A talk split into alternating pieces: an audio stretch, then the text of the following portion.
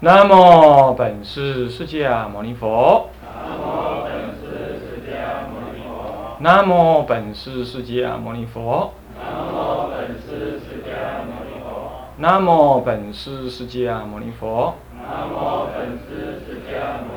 无上甚深微妙法。无上甚深微妙法。百千万劫难遭遇。百千万劫难遭遇。我今见闻得受持。我今见闻得受持。愿解如来真实义。愿解如来真实义。菩提心修要讲纲，各位比丘、各位沙弥、各位敬人，大家早安。我们上到第三十页啊，讲纲第三十页里头的菩提心之宝刃与真上里头的以一所谓的保保任啊，保持让它任运存在，真任运存在的产生作用，这叫保任。一大宝积金上说。啊，大家奢品上说有四个因缘，啊，丙一师命因缘不以妄语，何况戏笑；丙二常以直心与人从事，离诸残取；丙三于诸菩萨生世尊想，能于四方称其名，称扬其名；丙四自不爱要诸小乘法，所化众生皆悉令诸上菩提。这个前两个。办法呢是很明显的，就是生活中的什么与人应对。菩萨的修法呢是绝对强调人与人之间的互动、真上跟琢磨的。声闻法的修养呢是修养你自己怎么样离欲，他就是这个目的。离欲以自利为，呃不，自利以离欲为第一优先的。无欲则刚啊，那么你就能自利。自利以离欲而优先，但是呢，菩萨讲求利他，乃至乃宁可老生入地狱啊，不可佛法做人情。所以像这样子的话，就是我以佛法的护持，我以众生的什么护念为第一要求。所以你看啊，比丘戒以以什么为第一重罪？啊？什么？淫戒。对了，那是离欲的第一条。比丘戒重在自利真上，啊，你看啊，菩萨戒以什么为第一重戒？杀，以杀为第一重戒。为什么？因为杀杀害害人，杀为害人。那么，甚至于呢，你看啊，菩萨戒里头拿酒给人家喝最重呢，还是自己喝酒最重？你你答的是？啊，对，是这样，是这样的。拿给人家喝是重罪，那自己喝酒呢，轻罪。哎，为什么？因为害人宁可害自己，不可害别人。所以菩萨的修法上，第一重要的就是你要干些什么事情啊？那其次，那你自己下地狱算了。可是你要恼害众生，那就麻烦了。但问题是什么叫恼害众生呢？就不一定以打他骂他叫做恼害众生。你现在打他骂他。可是能够，能够安心保命，能够保住法身，那即使他怨你呢，那还是真正救他。就我还讲过那个例子嘛，以前去当兵的时候，然后那个每次趴在那里射击，那个叫做啊什么？那叫什么？有个名称叫什么？陈耀仁叫什么？卧射，哎，对，卧射，拍谁啊？我这个空军的，只只干了 只干了一个月的 的的受训而已，所以我没你这个军官搞得清楚啊。那是卧射，对了。那么是卧射啊，卧射的时候，如果你那个后脚跟翘起来，会怎么办？用枪托就把它扎下去，对不对？痛了人会跳起来的。可是我们那时候那个训练的那个那个那个那个班长啊，就是说，我现在让你痛啊。比到时候子弹让你痛来的好，哎，想想也对，虽然很干，但是也对，是不是这样子啊？对呀，我现在宁可让你痛啊，可是你会保命啊，一样道理啊。所以说，这个不恼害众生，我要写有个前提哈，就是以就近利益众生为最大的前前方便。那么有时候师傅会恼害你啊，是不是？呃，师傅没给我空间，师傅没给我时间，师傅没给我怎么样子？我我这苦的要死。对，但是呢，他是什么？他成就你的什么？成就你的法身慧命，要你上路快一点。好，那就要你什么？见解能够扭转过来。他要用大因缘。你比如说我自己，我大四、大三决定要出家，到了大四的时候呢，那还是哎，大四的时候我已经没有女朋友了，啊，所有北中南的女朋友都半无假差啊，我说你们都很好，但是我想出家，啊，那么我们就各自为政吧。那么他们也没有哭哭啼啼，也没有，我也没有对他讲什么美丽的谎言，我们就这样怎么样？就这样，就这样就各自分，各奔前程，啊，这很理性。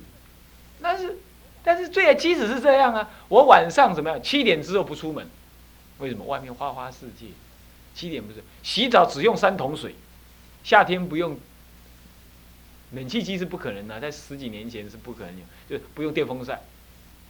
那么呢，晚上不吃饭，啊，只吃中午跟早上，做这样准备了，还做早晚课哦，做这样准备了，要出家的心还是还是怎么样？还是爱要爱要，跟他十八岁共款啊，爱要爱要，对吧？即摆去家庭普照，唔知较拄好，啊，可能。普照的结果是妈妈坚定了出家的意念，吐唔掉，啊，放长啊，那么就这样之后啊，呃，到了当兵，我说过我当兵的时候也是过午不食，后来干脆日中一食，然后啊啊做早晚课，还是要出家，还是奶油奶油。为什么老爸还没往生？老妈子呢？这个年纪也大了，乖乖。好了，但是当时一念狠心呐。这个退伍的时候，我没有回家，我就是跟我老菩萨讲，我就唱功了。到唱功那呢，怪了。我那时候很肯定的说，其实那时候唱功并没有很骂我，偶尔骂一下、削一下，照说不会那么恐惧的。随时都在那恐惧当中，像那个老鼠啊，被关在牢牢笼里头啊，什么时候被抓去宰割一样。你知道为什么吗？那就是我那个无名的那个习性啊，那在社会上面悠游自在生活的那种习性啊，就像一只老鼠一样，它被抓到那个佛法的笼子里头啊，恐惧、不安，然后呢，心里头理性上想要出家，可是情感上不安。所以一有风吹草动啊，就怕，就怕，好像我出不去了，我出不去了，就这种感觉。然后呢，斋戒会办完的时候，人都走光了，我竟然在那里落泪。他们走了，我到底是哭谁？与其哭别人，不如哭自己。瞎猫哭耗子，不安好心，是这样。不，猫哭，黄鼠狼哭耗子是什么？假慈悲，是这样，是这种意思。那么这种心情一直没改变。那么以以灿公的脸眼来看的话，就这家伙不老实，就这样，心中妄语，不直心，残取，肯定是这样。为什么？你内心不安嘛，所以不受教。内心不安不受教，你有没有注意到？他不是故意的，但是他不受教，他也控制不住。你明知道这样不对。好了，他老人家不理你，时候到了，他就说：“哎，某人跟我到义德寺去斋戒会吧。”就让你痛骂呀，骂呀，这么用几种方法折磨你，然后好了，七天不到，呃，十天不到，拜拜。但是就在那个时候，他把我赶出去的时候，那个时候啊，心直了，至少出家这件事情直了，残取也不残取。我那时候只有一个念头。我一定要出家，不然我完蛋了。天涯茫茫无处去。那时候再也不想说啊，我妈妈怎么样啊，我怎么样啊，家里怎么样啊，如何孝顺没有，心有个念头。所以你有没有注意到所谓的这个丙一呀？司命因缘不与妄语，何况细笑。你不要只是把它看作是不以妄语，何况细教。等一下我们还解释这件事情，就是说这两件丙一跟丙二，这是指与人从事的时候呢，呃，要直心，要离残取，啊，就是不伤害人。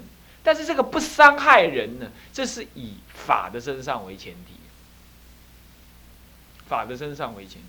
那么你说，那主任你的意思是说，必要时候也可以伤害人？这个也不是这么话，不是这个意思。是说，如果你善巧方便，或者你觉得有必要，你应该怎么做你就怎么做。这不是伤害，也不是不伤害，他就这样子而已，就是做了。我相信。当时老人家教我，他也不是为了伤害我而这样骂我的，他也为他也不是为了不伤害我而不骂我，都不是这样。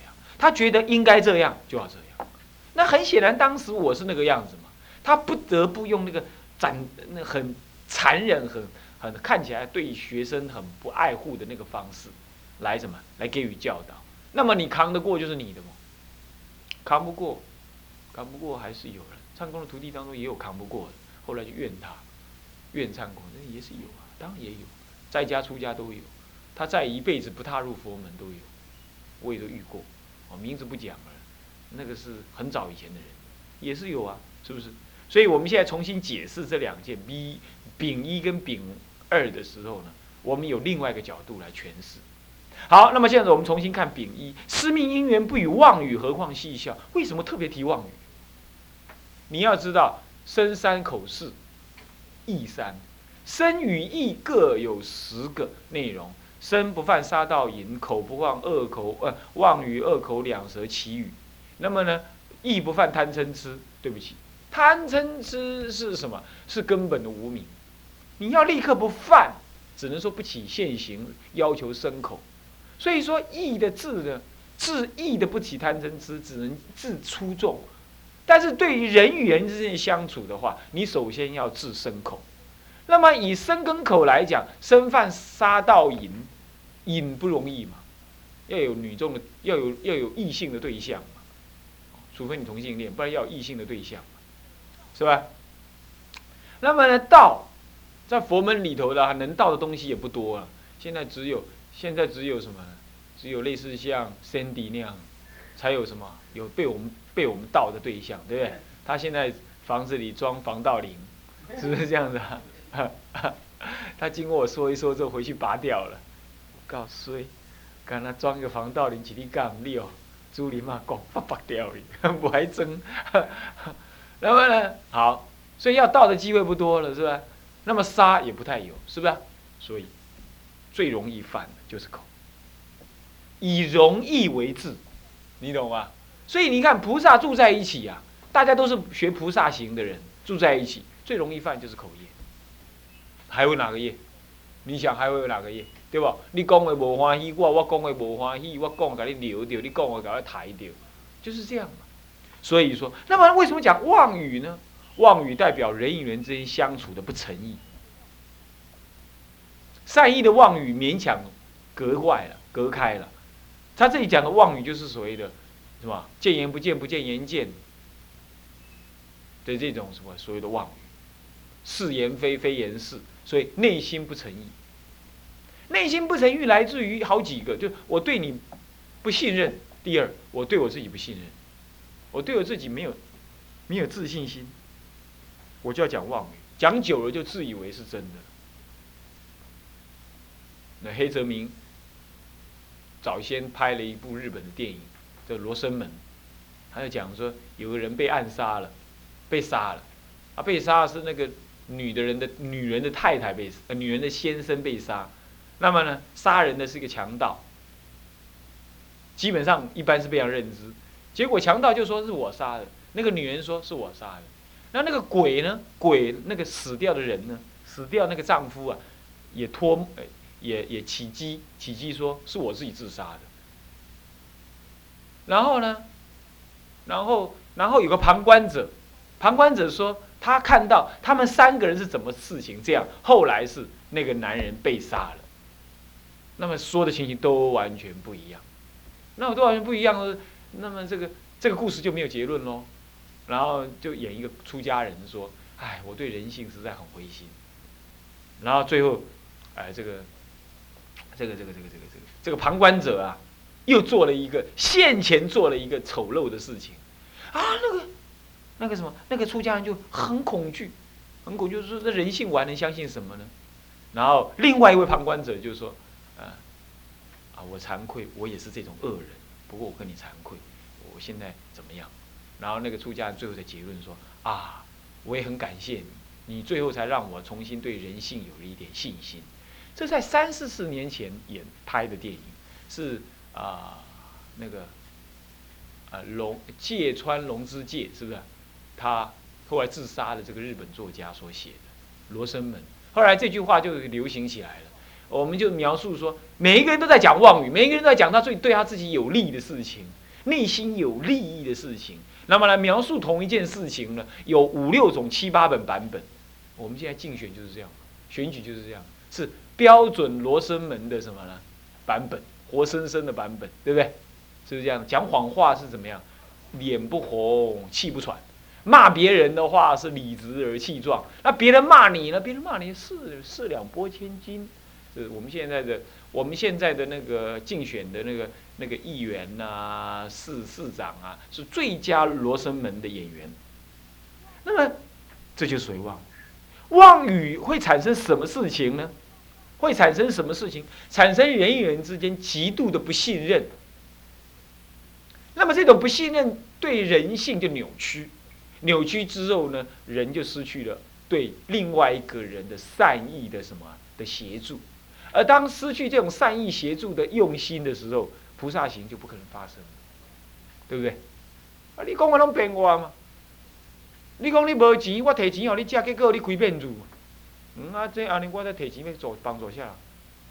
你开车开 B M W 的，那呃开辫子的，那那那还竟然在外面不是托钵是乞讨，有没有？宜兰有一家，有一家乞丐世家还是花莲乞丐世家，他就开着辫子的车子去上酒家，那白天的职业就是乞丐。身份证号码上面，身份证上面职业栏写乞丐，嗯，那时候我是这样，后来被查到了，还有很多那个什么爱心捐款，有没有？想想，这就是妄，让人就是利用人的善意的做妄语，这固然是一个妄语。人与人之间相处不诚意，就是妄语。这种妄语呢，造成了什么？造成人性的那种怀疑。所以道人呢，能修行不能修行的其次，你能行什么大菩萨道，那都是其次。可是你要展现出人性的诚恳。诚恳是什么呢？就是在我们的位置上，我们表征了我们这个位置上该做的事、该有的想法。那么对人也展现我对人该有的诚意跟该有的想法。啊，我是新生，我来到这里，但我要听。别人的劝勉，那我改变我真正我自己的想法，这是诚意。哦，我是老生，我我在这里，我提膝后进，这是我的诚意。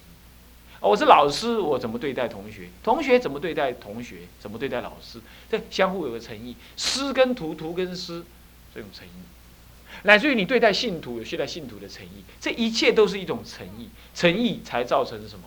是妄不妄语的最先端，不妄语的最先端。你有注意到，有一种人是不讲妄语，但是没有诚意。他勉强的讲一些话，或者他不讲，他可以就是就是他就是不讲。你问他，他不讲，他为了避免讲妄语，但是你会发现他这个人跟没诚意，没有诚意。所以说，像这样居于学生位，比如说。对居近人来讲，对沙弥比丘来讲，你是学生位；沙弥对比丘来讲，你是学生位；比丘对老师来讲，你是学生位。像这样子，那我我不说，我什么都不说。其实这是一种莫忘，这是一种莫忘。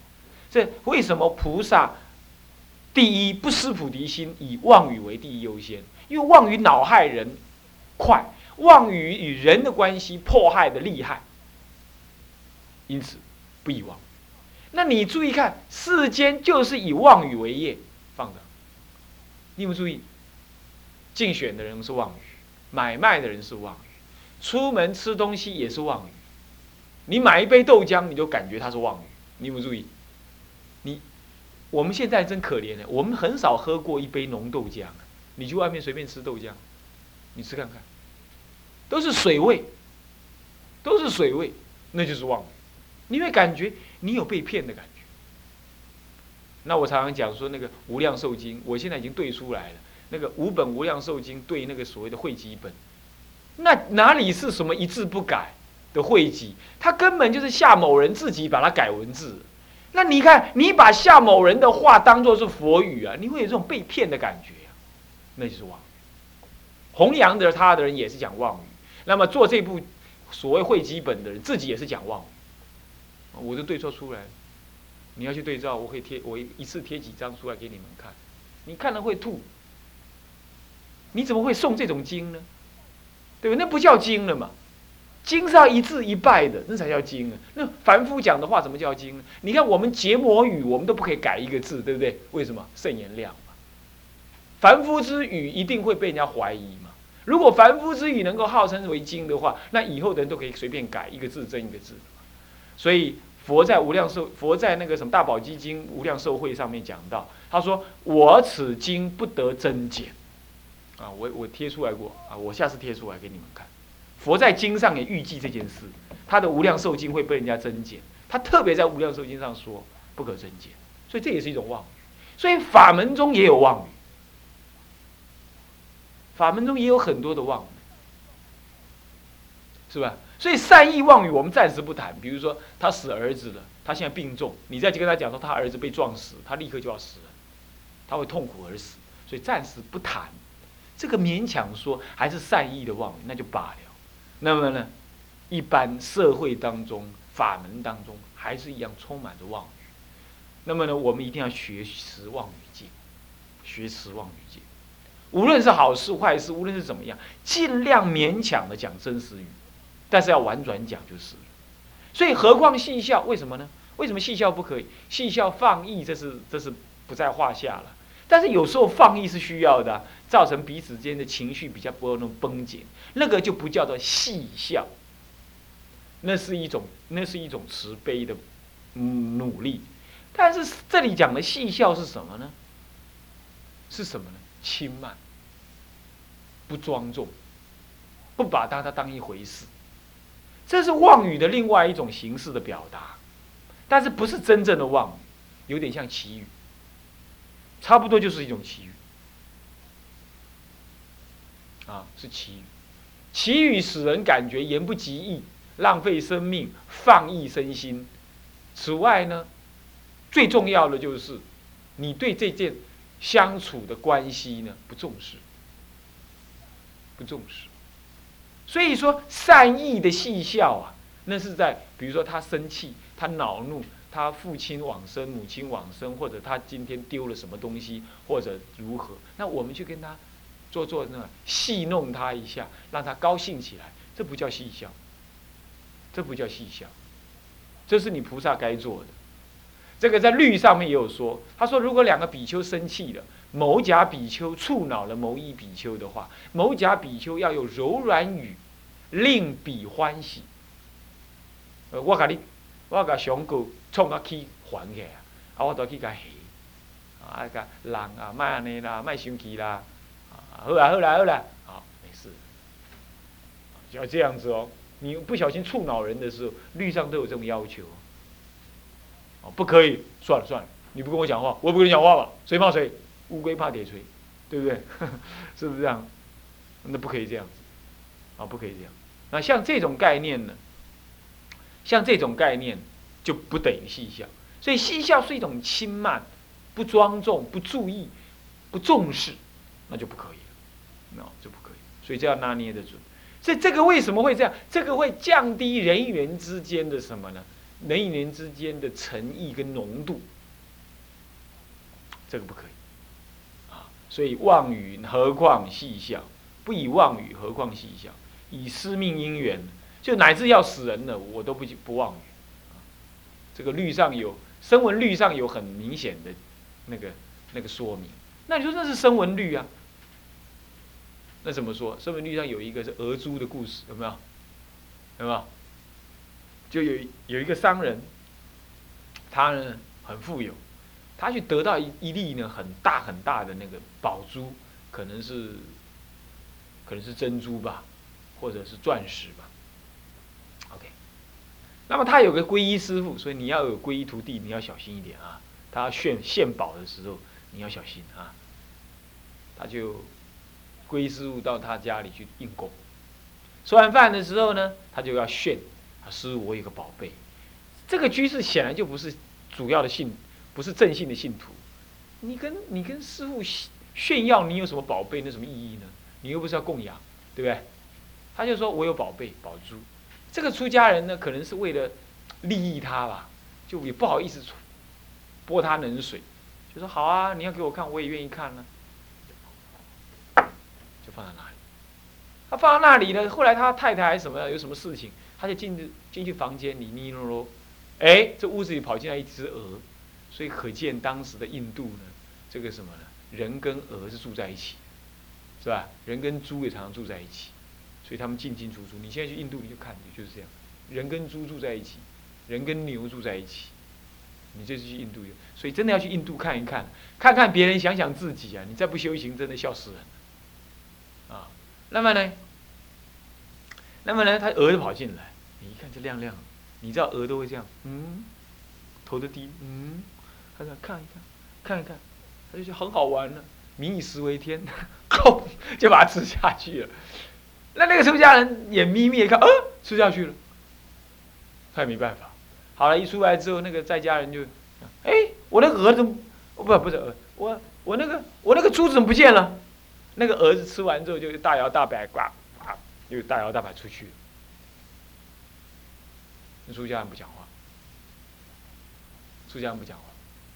其实不讲话是妄语的，但是他当时为了慈悲，他不讲。那师傅，你有没有看到我的珠子？没有刚有没有人来？没有人来，没有人来，没有来，珠子不见了，怎么可能？他真的把那个师傅痛打痛打一顿，好可怕！在家人竟然会打师傅，所以在印度这个地方，这个佛法你说这不行，会毁灭，我看也是有原因的，是吧？现在以台湾的居士来讲，大概就闷不吭声，很不高兴，就到处宣扬师傅的恶法，就这样而已。他不是哦。他当下解决，把师傅痛揍一顿，那揍的揍的呢，他越打越生气。你讲不讲？你说不说？你这个出家人更不像出家人，就打打打打打，那鹅又跑进来了，干嘛？打出血来了，那鹅又闻到血味，又跑着跑着进来。那鹅也怎么样？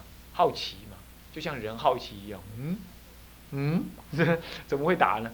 一进来之后，那个一靠近的时候啊，好像那个身上有血，他要来吃这个血。那么打人的那个居士就很生气，就意思就是说，这个鹅怎么来？我这么打人很生气的东西丢了，你还这么闹？一脚把它踹开，一踹死了，往脖子这么一踹，踹断了脖子，当下死在那。